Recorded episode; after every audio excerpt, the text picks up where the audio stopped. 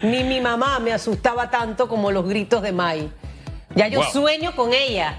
Wow. ¿En serio? Sí, se sí, despierta sí. así como se sobresaltó aquí ahorita. ¿sí, No, hasta que quedé, sí, Sí, sí, me imagino. 7.39, 7.40 ya. Sí, mire, ya se, hasta se confunden la hora. 7.40. Tranquila, respire Está el profundo. gobernador de- no, no, no, no, no, vamos no, no, allá no llego. Sí, exactamente. Vamos. El gobernador de Chiriquí, quiero verle el face, que no, no, yo dije, ¿quién será el gobernador? No, no, no recuerdo la cara, porque entre pandemia, mascarilla y toda la cosa, y hoy cumpliendo 172 años.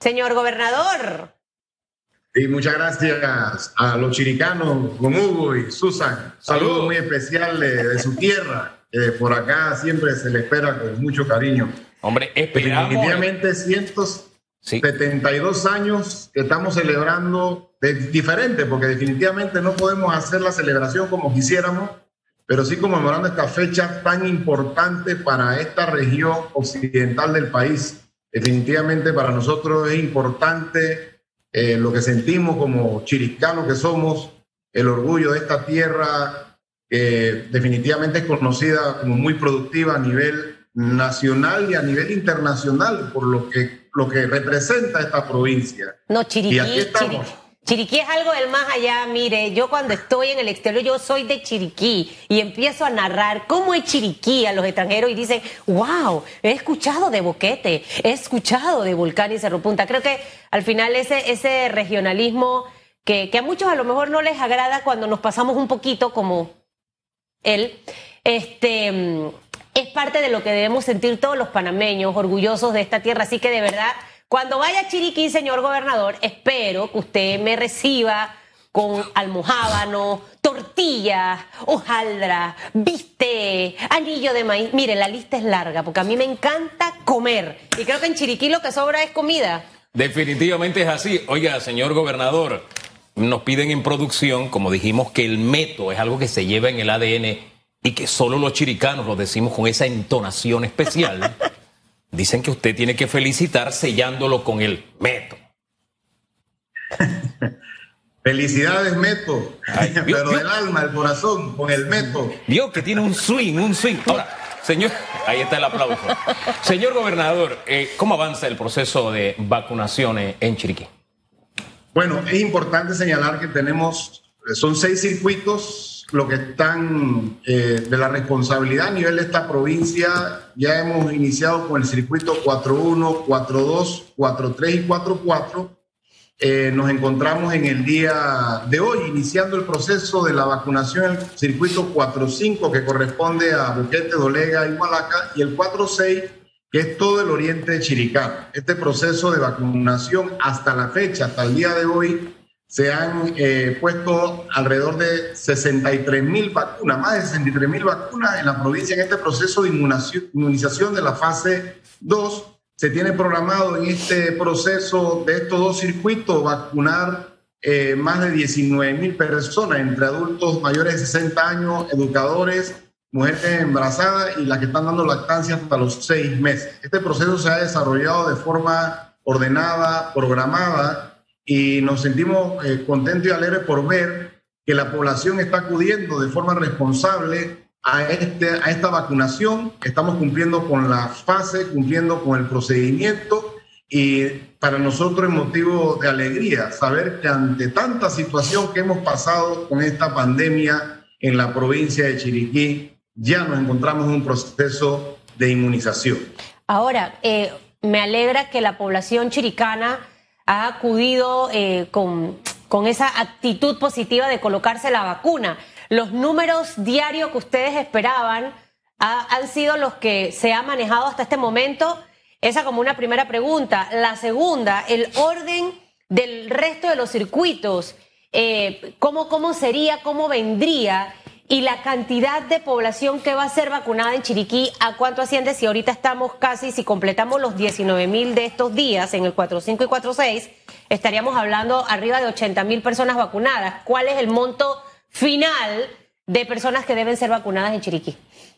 La programación que se estimó de vacunación para esta provincia en esta fase es arriba de 83 mil personas y hasta el momento llevamos 63 mil en los cortes preliminares que se tienen. más los 19 mil que se están programando para estos circuitos, es importante señalar que se han cumplido los tiempos, se está cumpliendo con la cantidad de personas a vacunar y las personas están acudiendo a los centros de vacunación. Nosotros sentimos que por lo menos en la provincia de Chiriquí, y hemos visto también la información a nivel nacional que es muy positiva, se ha ido cumpliendo con la fase y las personas que se está dirigida a la vacunación. Nosotros vemos, desde muy temprano estamos en los centros de vacunación verificando la asistencia y las personas están llegando de forma ordenada y sin ninguna mayor incidencia en los centros de vacunación. Lo importante de esto es que los centros educativos se han puesto a disposición por un equipo interdisciplinario, INSA Caja, Junta Técnica, Gobiernos locales, para que la persona tenga el acceso al centro de vacunación más cercano y no nada más depender de un centro de salud. Así que eh, podemos señalar que por lo menos en la provincia tenemos más de 139 centros de vacunación que se han habilitado para esta fase. En los 14 distritos, 105 corregimientos que tenemos en la provincia de Chile. Hoy eh, comienza entonces la vacunación en el 4-5, en Dolega, Boquete, Hualaca, ¿no? Este comienza el día de hoy. La el 4-6, 4-5 y 4-6. Todo el oriente chiricano también. También todo el oriente. Ahora bien, hagamos un balance, vamos a sincerarnos. Chiriquí prácticamente al inicio de este año aparecía y sigue apareciendo en las clasificaciones diarias, tristemente ocupando los primeros lugares corregimientos a veces de 20 aparecían 15 chiricanos. ¿Qué pasó con el chiricano? ¿Por qué ese comportamiento de jugarse la vida frente al COVID? ¿Por qué? ¿Qué es lo que ha pasado?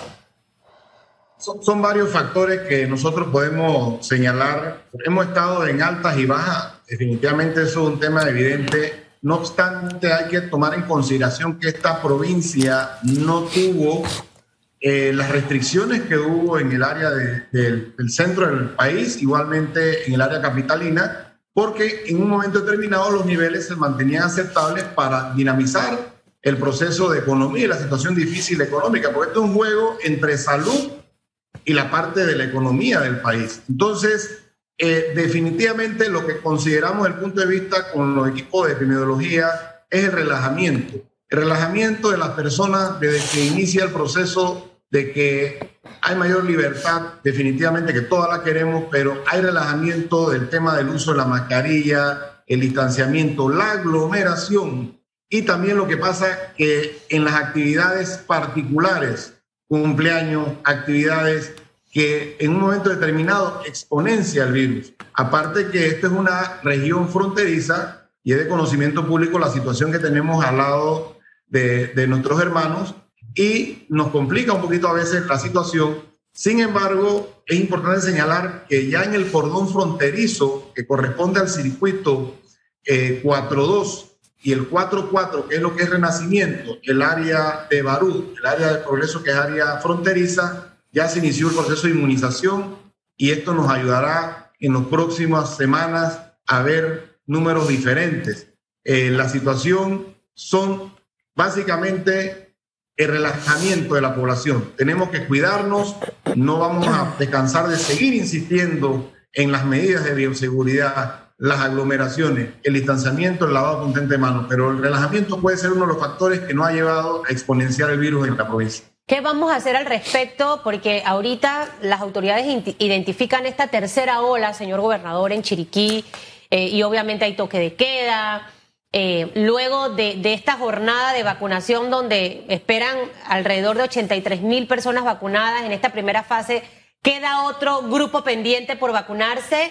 Eh, el tema de los eh, puestos de control específicamente en ciertas áreas pudiera ser otra de las medidas. En algún momento alguien lo mencionó aquí en radiografía para tratar de minimizar el índice de contagios. O sea, ¿Qué, medidas van a empezar a aplicarse en cuanto a flexibilización y probablemente en ser un poquito más restrictivos? Porque al final, como usted bien lo dice, eh, Chiriquí es una, una provincia muy productiva y necesita obviamente mover esa aguja de la economía, pero también está el tema salud. ¿Cómo va a ser ese mix de ambas cosas? Bueno, medidas de mitigación son importantes. podemos señalar las primeras que se tomó por el Ministerio de Salud fue el toque de queda y la restricción de movilidad que tenemos hasta el momento en el domingo. Sabemos que esto es una medida eh, no, que no da alegría a la parte comercial, la entendemos inclusive al particular, porque esto restringe movilidad, pero sí se ha demostrado que estas acciones en un momento determinado bajan los niveles de contagio por la misma restricción. Cuando hablamos de que el sábado de las 10 de la noche hasta el lunes a las 4 de la mañana ya hay una restricción que evita este relajamiento que en un momento determinado nos exponencia al virus. Actualmente las medidas que se están tomando a nivel de bioseguridad es reforzando las inspecciones y las acciones tanto en la parte comercial, en la parte eh, industrial, donde vemos que se verifican los aforos, eh, que los comercios eh, cumplan con ello, se ha reforzado fuertemente ello y también imponer las sanciones donde corresponden cuando hay incumplimiento a esto. Pero una de las medidas que se están tomando actualmente y que nos va a ayudar mucho al control de esto es, por lo menos, cuando hay el, egreso de la provincia de Chiriquí hacia otras provincias. Se está eh, implementando un hisopado express en la terminal de aérea, que es obligatoria eh, de verificación de las personas que van a ingresar a la parte aérea y en el área de Guabalá, que es un área pues, que está muy cerca a la frontera con el área de Veraguas, también se están poniendo hisopados aleatorios y de verificación y control. ¿Son gratuitos o hay que pagar esos hisopados? Gratuitos, son totalmente gratuitos y estamos encontrando situaciones y casos y cosas, porque ahora por lo menos que estamos viendo que muchos antes de salir de la provincia están yendo al MINSA, a los centros de salud, a practicarse las pruebas. ¿Qué es lo que estamos viendo con esta medida? Practicar más pruebas que de forma voluntaria las personas vayan y lo que estamos, tenemos que buscar es dónde está el virus. Entre mayor prueba practiquemos es mejor. Y se está viendo en el MINSA y estamos en el MINSA viendo la cantidad de personas que están llegando de forma voluntaria a practicarse las pruebas porque van a salir de la provincia y en, en Guabalá puede haber algún tipo de, de verificación de forma aleatoria, también se puede practicar y esto nos va a ayudar, entre otras medidas, a poder contener. Aparte de eso, me, eh, le quiero informar que iniciamos un proceso de vacunación en un auto express en la Feria Internacional de David, eh, con unas 5 mil dosis iniciales que ya desde el día lunes iniciamos este proceso. Eh, las personas están acudiendo, que son los mayores de 30 años, eh, varones, y mayores de 50 las, las damas. Y esto nos está ayudando también a poder inmunizar a la población y con la buena noticia también que nos anunció el presidente, nos informa que adicionalmente vienen 12 mil vacunas de la, de la, de AstraZeneca y la vamos a estar aplicando en el Auto Express. Así que hacemos un llamado al, chiricano, aprovechando estos 172 años, a que se afilien a la página, que eh, vayan a las citas y acudan, porque la forma de salir de esto es la inmunización, pero también con la prevención que tanto insistimos.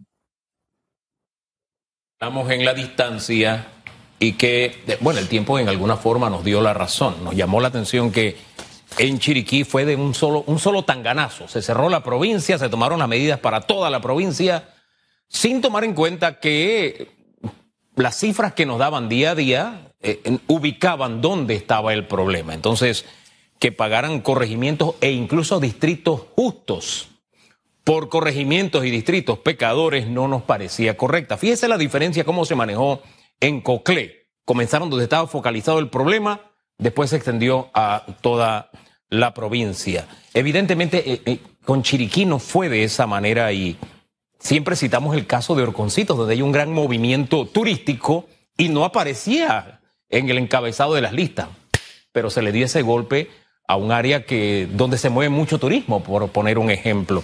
Estas consideraciones, usted como la máxima autoridad de la provincia, en algún momento las puso sobre el tapete, señor gobernador hay temas que se discuten a nivel del programa de lo que es epidemiología, el COSIT que le señalamos igualmente con el ministro de Salud, y es una discusión de día a día, porque la situación que preocupa al sistema de salud público es la capacidad hospitalaria. Nosotros eh, tuvimos unos días atrás situaciones bien complejas eh, cuando vemos que estamos prácticamente en el límite de lo que es una unidad de cuidados intensivos o una unidad de cuidados respiratorios o un UCRE, UCI, UCRE. Entonces, esta situación compromete el, sistema porque si ni Dios quiera llegaban tres, cuatro, cinco personas que tienen que elevarse a una unidad de cuidado intensivo, el sistema podía colapsar y no queríamos saber lo que vimos en otras latitudes en otros países, ver muertos en un hospital por la falta de atención. Actualmente, eh, por acciones que se han tomado, eh, se ha ampliado la capacidad hospitalaria en, estas, en estos sectores y esto pues nos pone en, un poco más de tranquilidad, por lo menos de manera eh, primaria. sin embargo, no podemos descuidar este tema. hemos ampliado la capacidad hospitalaria. No significa que, o sea, significa que los, el sistema de salud se se, ha llenado más el sistema en los hospitales, pero al ampliar tenemos mayor capacidad. Sin embargo, no es que estamos en, diciendo que a nivel hospitalario estamos mejor que antes desde el punto de vista de la, de la cantidad de ingresos de personas que llegan, sino es que ha tenido que ampliarse el sistema para tener un poco más tranquilidad ante una circunstancia que se puede dar. En semanas pasadas sí teníamos estas unidades bastante comprometidas, por lo menos en la área de, de, de intensivo, que nos preocupaba que se nos salen los números de las manos y podía inmediatamente colapsar el sistema. No ha colapsado gracias a Dios y podemos señalar que tenemos el sistema ahora mismo estable a nivel hospitalario y quizás son uno de los factores que en un momento determinado nos preocupa, porque al final en la provincia de Chiriquí, 14 distritos, si alguien o dos o tres o cinco personas llegan en situaciones de condiciones difíciles, van para el hospital regional de la provincia y comprometen en un momento determinado el sistema. Quizás son uno de los factores que a veces como chiricano es difícil eh, estas medidas de, que se toman de restricción, pero eh, eh, lamentablemente era el momento para evitar cualquier situación. Y es por el bien de cada uno de nosotros y, ya después vamos a poder cosechar lo sembrado durante toda esta época. Señor gobernador, Chiriquí tiene seis circuitos.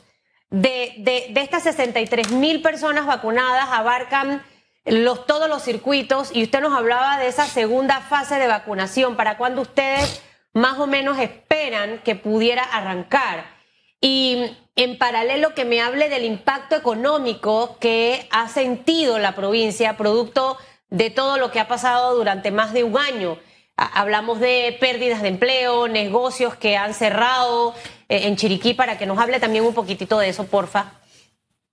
Sí, nosotros en los seis circuitos ya hemos avanzado en cuatro circuitos, eh, en esos 63 mil, como hemos señalado, y vamos en, en, la función ya de terminar estos dos circuitos que nos hacen falta para completar esta fase. La fase eh, de vacunación de la segunda vacuna, que es la que inicia a partir de la segunda semana del mes de junio, se van programando semana tras semana el proceso de vacunación. Es importante señalar que inicia a partir del 7, pero no necesariamente que el día 7 se va a poner la vacuna. durante esa semana es que inicia la puesta de la segunda dosis, iniciando del circuito 4.1 y 4.2, que fue el que inició, y así sucesivamente vamos semana tras semana vacunando hasta cumplir la segunda dosis de los seis circuitos. Esto es un proceso de programación que se, ha estado cumpliendo gracias a Dios. Sí, con la segunda pregunta, eh, definitivamente el impacto es un impacto que, eh, que golpea a la provincia. Eh, si bien es cierto, es importante señalar que es una provincia productiva, una provincia que genera toda la parte agroindustrial y que esto no ha paralizado. Esto es importante que el presidente de la República desde el día uno se, señaló que toda la parte agroindustrial, por tratarse de alimentos, por poder abastecernos, tener esa soberanía, soberanía alimentaria interna, poder abastecer alimentos, no se ha parado la parte productiva de los campos, los siembros, y también a través del programa de Panamá Solidario, pues se ha estado eh, comprando el producto nacional a pequeños productores que inclusive se les paga en, en el área acá en la provincia para evitar ese trámite burocrático. Pero sí tenemos otros sectores definitivamente que han sido deprimidos, ver la desaceleración económica que en un momento determinado tenemos en otros sectores que en ese año estuvieron cerrados. Eh, eso afecta a la población. Eh, definitivamente nosotros lo vemos en el, en la parte de la economía que es, difícil en otros sectores, otros rubros, como afectado. El programa Panamá Solidario, que también aquí en la provincia ha estado ayudando con en la entrega de bolsas y bonos, te das cuenta la situación difícil cuando una familia en un momento determinado no tiene generación de ingresos y cuentan con una bolsa o un bono para poder subsistir. Eso te das cuenta que la pandemia llega profundamente y golpea el bolsillo y la situación económica del chiricano, en este caso en particular que estamos hablando de la provincia de Chiriquí. Pero esperemos, eh, eh, poco a poco hemos ido hacia una normalidad, por lo menos en la generación económica, y esto lo tenemos que hacer juntos, pero esto es un trabajo que lo hace el gobierno nacional, también lo tiene que hacer la ciudadanía poniendo su granito de arena, cuidándose, porque al final si nos cuidamos no tenemos esta situación de exponenciación del virus. Ese es el detalle, como decía el filósofo Cantinflas. Ahí está el detalle. Este es un trabajo de todos. Señor gobernador, gracias por conversar con. Que le vaya bien.